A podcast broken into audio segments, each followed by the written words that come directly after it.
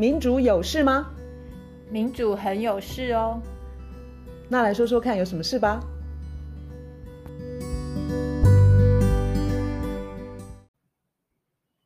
大家好，一今年今年没有选举哈，但是我们也不孤单啊，因为今年有公投哎，你应该有注意到吧？对啊，我看你已经准备很多资料，好啦，那就不不不隐瞒了，其实还是还是早教还是占据你就是很大的注意力嘛，吼，早教公投的事情，因因为其实我自己有一个小小的期待，其实没有那么小，就是说我昨天跟你聊到说。我在想啊，小小的早教，它会不会扮演起很类似像二二八里头的二二八事件的那个烟贩？嗯哼，还有阿拉伯阿拉伯之春里头那个有一个小菜贩，他自焚然后引、嗯、引爆，还有在那个黑人的命也是命的那个运动里头，George Floyd 这样子的、嗯、这些的共同点，就是他们都不是一个。就是蓄意要引爆整个体系的很大的一个反思跟检讨。一开始其实是很个人的事件。对对对，一开始可能不是一个什么要把体制啦、什么民主啦、什么这些都扯进来的一个一个事，它可能一开始就是很单一的一个事件。然后我现在的那个我所谓的小小的期待，就是其实它一个小小的事情啦，那它它可能就。就是一次暴露了体制里头其实溃烂，然后化脓到一个地步，然后就会一次被大爆开，然后让社会有机会去检视、去去检视，然后反省，然后去改变，说这个体制的。你说那种星星之火可以燎原那样子的意义就对了。对，因为早教的问题表表面上只是一个三阶建在哪里的问题。可是对我来说，这个远远不是这个问题。我有注意到，他一开始其实是环保团体自立发起的一个公民投票的运动。对，这个它的这个自发性跟草根性啊，我觉得就非常的重要。我觉得我们最近不是看到经济部它也有各式各样的动作啦，说贴啦，然后 YouTube 啦，还有跟环团见面啦，闭门会等等等等等。没错。那政府。给我的感觉就是他已经心意已决了，他就是要做这件事，然后他有庞大庞大的资源，然后去想办法，不管是公关啦，然后说贴啦，然后化妆啦，等等等，他心意已决，然后他的所有的资源，他请所有的资源去做那些公关美化的事情。没错，卯足了劲，不管是用情感面，比如说呃，参加会谈的部长。留下就是流泪、流泪、哽咽、流泪，或者是王美花以一个女性温柔的形象，那站在站站在大众面前，就是以说理的姿态，然后又很重视情感面，这样子的就合合情合理，要让要让人民看到，就是说政府是非常有诚意在解决这个问题的。为什么环团都听不下去呢？你看到的是这样子吗？我看到的是一个长久以来累积了一个模式，一个 pattern，就是一次、两次、三次、四次，一件事、两件事、三件事、四件事。当政府他，因为我们刚刚强调那个环团，他们是至少这次早教这件事情，他是自发，然后草根，嗯、所以我们知道环团它的背后，它没有财团，也没有大企业，也没有用电大户，是。可是我们知道，相对于环团。政府它背后有财团、有企业、有用电大户，对，有那个吃电非常惊人的这些，而且他们的这种呃，就是生产所所得获利，并没有合理的分配给，就是跟员工共享，嗯、或是跟呃人民共享这个问题，所以两边的组成跟结构是非常不一样的。然后这个为什么跟民主有很大的关系？就是因为民主现在。受到最大的伤害，其实就是这样子一个，等于是政政府它在服务财团跟企业这个问题，它本身就是现在对民主最大的伤害。然后这次早教的事情，很大程度等于是有一个机会把它就是铺露出来，就是又一次再一次又是这个样子。以表面来说，政府强调。嗯、要盖这个三阶，当然就是为了天然气发电嘛。所以它有两个重点是人们又关心，然后又不知道怎么去去解决，就是这个是很专家的问题。第一个就是空污，然后他们呃强调就是说，自天然气的发电是比呃燃煤的还要就污染污染性是比较低的。然后第一个是空污嘛，第二个就是缺电。空污跟缺电其实好像都是很专家的问题。但是人民非常关心，然后又不知道如何去，你知道吗？就是直接去去去面对跟辩论的问题。呃，我觉得他们当然会一直打空屋这个这个问题。就是事实上，假如说背后有财团跟这些用电大户，他们的用电需求是没有，我们根本不知道他们的用电需求会大到什么地步，所以政府根本不敢去讲那个那个电的用电需求的结构。对，因为因为像二零二零年的。呃，台湾的用电就是就是破破纪录，然后接下来二零二一、二二零二二，大家要记得，我们现在是在一个缺水的状况，我们是在一个被老天爷，就是也不是被老天爷啦，就是我们完全不尊重自然，完全不去管气候变迁的情况之下，我们现在缺水还不知道缺到什么什么时候，所以在这种情况之下，政府完全就去不去谈用电的总量，要不要要不要盖一个盖子啊？就是用电大户，他要多少就给多少，这是第一个问题。第二个问题是，他用空屋对于政府来说是比较立即的压力，因为它燃煤，嗯、然后附近居民他受到那个那个那个伤害是立即可见。对，可是政府就相对而言，政府就没有那么担心碳排这些问这些问题，因为他等到那个他现在排上去的碳在在影响到世人的时候，这个政府已经已经。不再执政了，所以他对、隔了一段时间了。对，所以他对于碳排这件事情是相对的非常的 relax，他真的是非常的不在乎，也非常的不重视，也不去管它的严重程度。所以他他拼命的想要不要燃煤，他只是立即对于他政治上来说有一个比较立竿见影，他马上可以告诉人民说：你看，你看，我都不燃煤了，没有空污。可是他你看，选票要要投票的时候要记得我。对，可是事实上他转成。天然气，天然气，我在最近的两篇投书，我在独立评论的两篇投书都谈到，天然气不是干净能源，不是干净能源，不是干净能能源，它甚至于不能够被称为过度，不能称称之为能源转型的过度能源，因为它太脏了。这个问题有点复杂，就是因为天然气它主要成分是甲烷，嗯哼，然后甲烷它的锁热能力。超级无敌强，比二氧化碳还要强。嗯嗯、然后另外一个复杂的地方就是，虽然甲烷的这个锁热能力这么强，它却在大气中比较快就散掉。嗯哼，所以这个稍微复杂的地方，简单讲就是说，当我们今天气候紧急状态只剩下五年、十年、二十年好了，可以去呃改变这个这个糟糕的情况，我们就要赶快锁定这种。很快就散掉，可是锁热能力很强的温室气体，所以甲烷它就是呃这个天然气的主要成分。所以我们在使用这个天然气的时候，我们是在拼命的排一种最危险，就是在紧急状态之之下最不应该排的，锁热能力超级强，但是很快会散掉。假如说我们不去排这些甲烷的话，我们的温室气体。它对我们的威胁跟伤害就会很快的降下来，所以这方面这这个问题政府完全没有去谈，完全就没有去碰，然后不断的在跟人民讲说，哦，我们能源转型，我们用这个天然气，它是干净能源，它什么它的碳排只有燃煤的什么一半，这个这个是谎言，我可以直接这么说，因为他没有把时间的问题考虑进去，这就叫做谎言，谎言对我来说，而且这个是令人愤怒的谎言。那我从卢老师那边呃看到一个资料，就是国际货币基金 IMF 的研究报告指出来，就二零一五年台湾化石燃料补贴燃料，就是我们对于化石燃料补贴的金额估计是在新台币一兆以上，这个是含环境外部成本。那这个到底是什么？在 IMF 的网站其实非常容易就可以找到，二零一五年之后是二零一七，我们在二零一七年的。化石燃料补贴的金额还比二零一五年还要高，那是代表什么？呃，政府是用补贴的方式让人民享有比较便宜的化石燃料，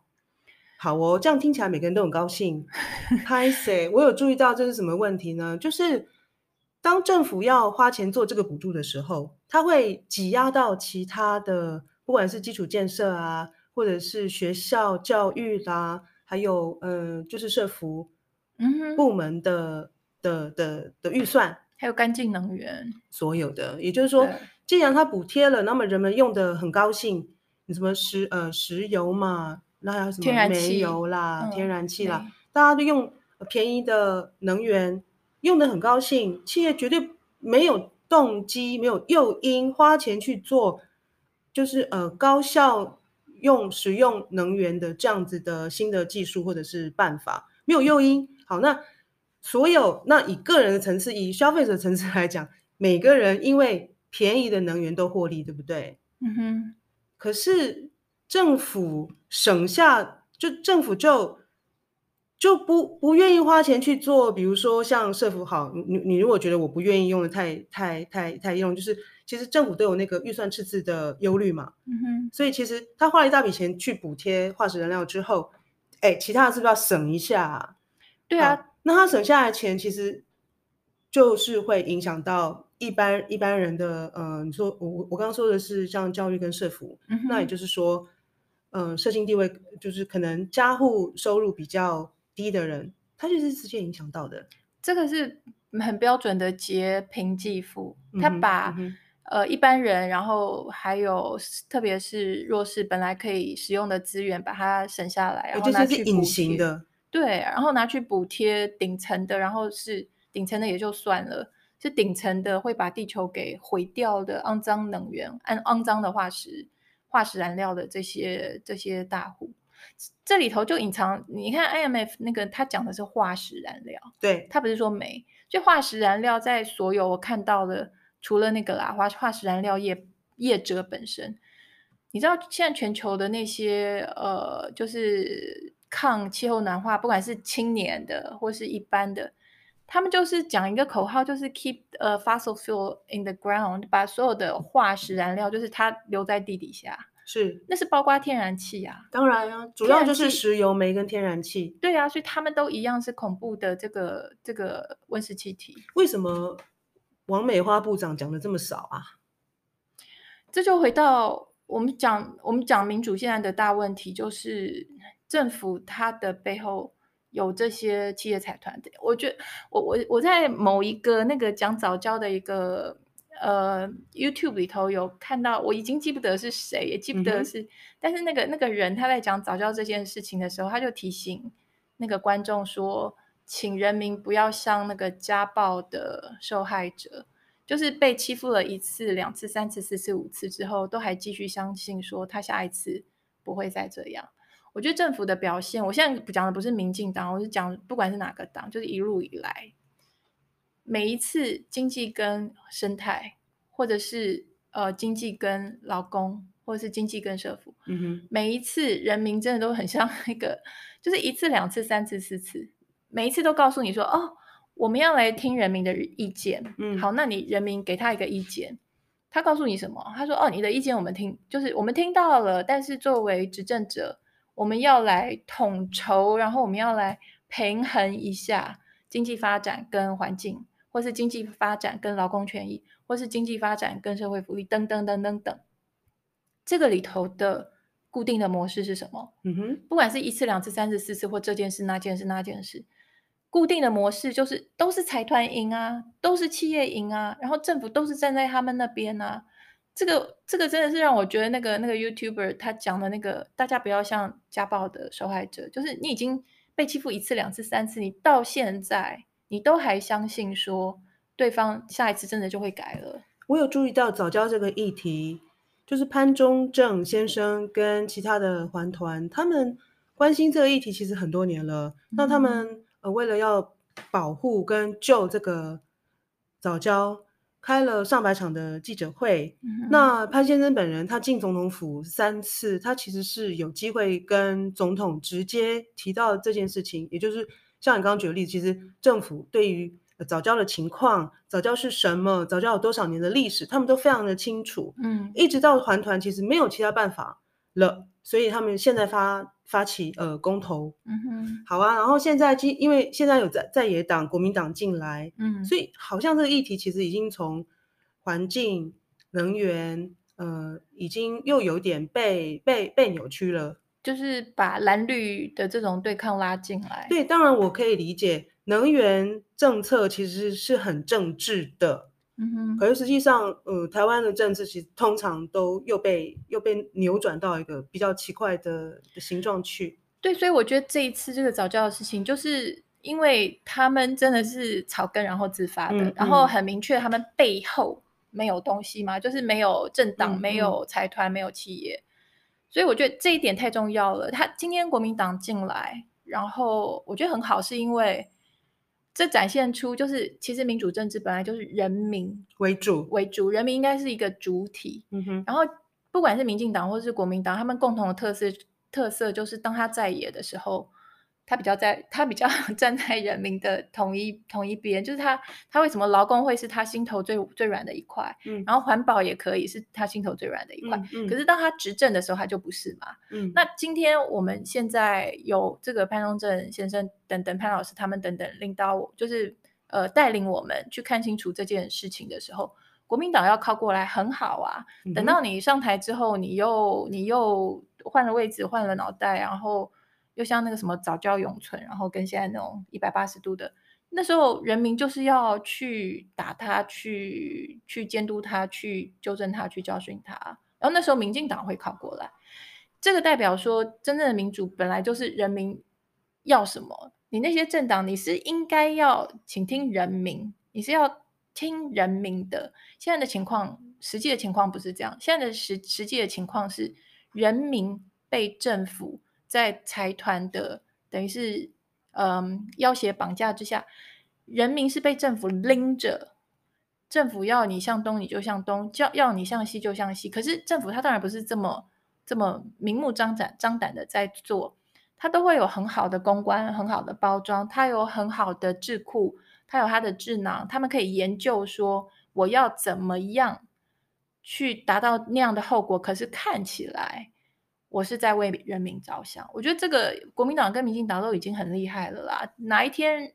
越多人看清楚这个事情的时候，我们的民主就会是比较有希望的。你看这件事情会怎么发展？因为当我们提到早教，或者是呃用电，或者是如何发电才干净，哦，这几个问题，我们很可能都想要听专家的意见。那就像刚刚卢老师提到的，诶那有些专家的意见可能也是会依着，哎，找他来的，如果是政府，他就帮政府说话。如果专家，呃，就台面上的专家都是这样的话，那他会失去人们的信任。那我们还能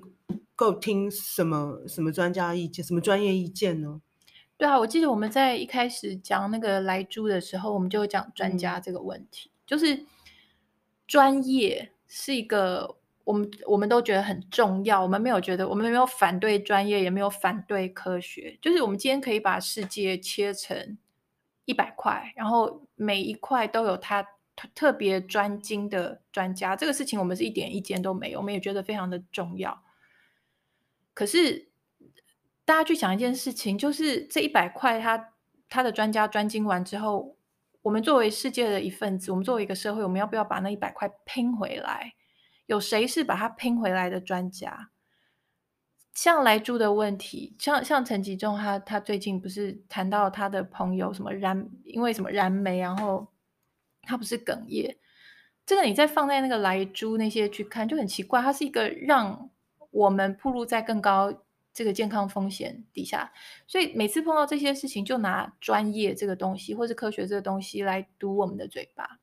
大家要记得一件事情，把那切割开的一百块拼回来的人是整个社会。这个东西没有专家，你要告诉我说，政府有哪一个人，他他他是一个专家，他专门会的就是会把那一百个一百块专业分工，他会把它拼回去。你相信吗？我觉得现在政府有点用这种姿态，就是告诉你说。哦，你怕那个食安有问题哦？那些添加物，那些有很高疑虑的那个哦，你不要怕，因为我雇的专家说不会怎么样。然后政府又告诉你讲说，哦，现在早教跟这个天然气哦，我我雇的专家告诉告诉我说，呃，不会怎么样，刚刚好。我们在排更多的碳，在在燃烧更多的天然气，不会怎么样。我的专家说这样刚刚好，大家还相信吗？因为我觉得这个这个分专业分工切割成一百块的这个东西，要把它拼回来，它是谁的工作？是社会每一份子的工作，是我们大家要共同作为公民共同去参与，是大家的工作。这个东西没有专家，所以我们应该建立的。基本共识是，呃，有一个有能够走走向呃干净使用的能源。嗯，我们应该建立几个基本的共识，然后在那样子的基本共识之下谈事情吧。好，这个事这件事情看起来，除了干净的能源，你还想到什么？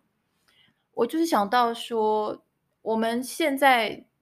讲的那些民主参与啊，我们你记不记得我们跟黄长林聊的时候，也聊到一个东西，就是民主。呃，公民参与的一个一个重要性，好像公民参与的一种给大家的一个疲乏，或者是一种厌倦，或是无力，就是说你有被问你的意见是什么，但是不会被听进去，所以大家可能就会觉得比较、嗯、就就就那就算了。我我们我们现在觉得，呃，重要的一种公民参与是去改变那个现状，就是大家参与也都没用的那个现状的那种。公民参与，所以那个就绝对绝对不是只是投票日去投票，而是这种包括这次早教事件呃这件事情，会给譬如说我我相信给潘老师他们的团队也是很大的鼓舞，一个一丝希望，就是说这种形式的公民参与，它真的非常有它的价值在，然后它有可能它有那个潜力啦，就是去把整个体制那种。财团跟政府来对抗人民跟这个生态的这种这种情况，把它给松动一下，把它给好好的摇晃一下，然后看看我们可不可以让我们的民主可以更呃贴近真正的民主。所以你还是蛮正面看待现在的民主跟公民参与的发展。早教是真的有给我希望。太好了，太好了！那希望从现在到公民投票的那一天，嗯、都有很好的讨论的气氛。对，希望如此。嗯，好，那今天就到这儿，嗯、拜拜。拜拜。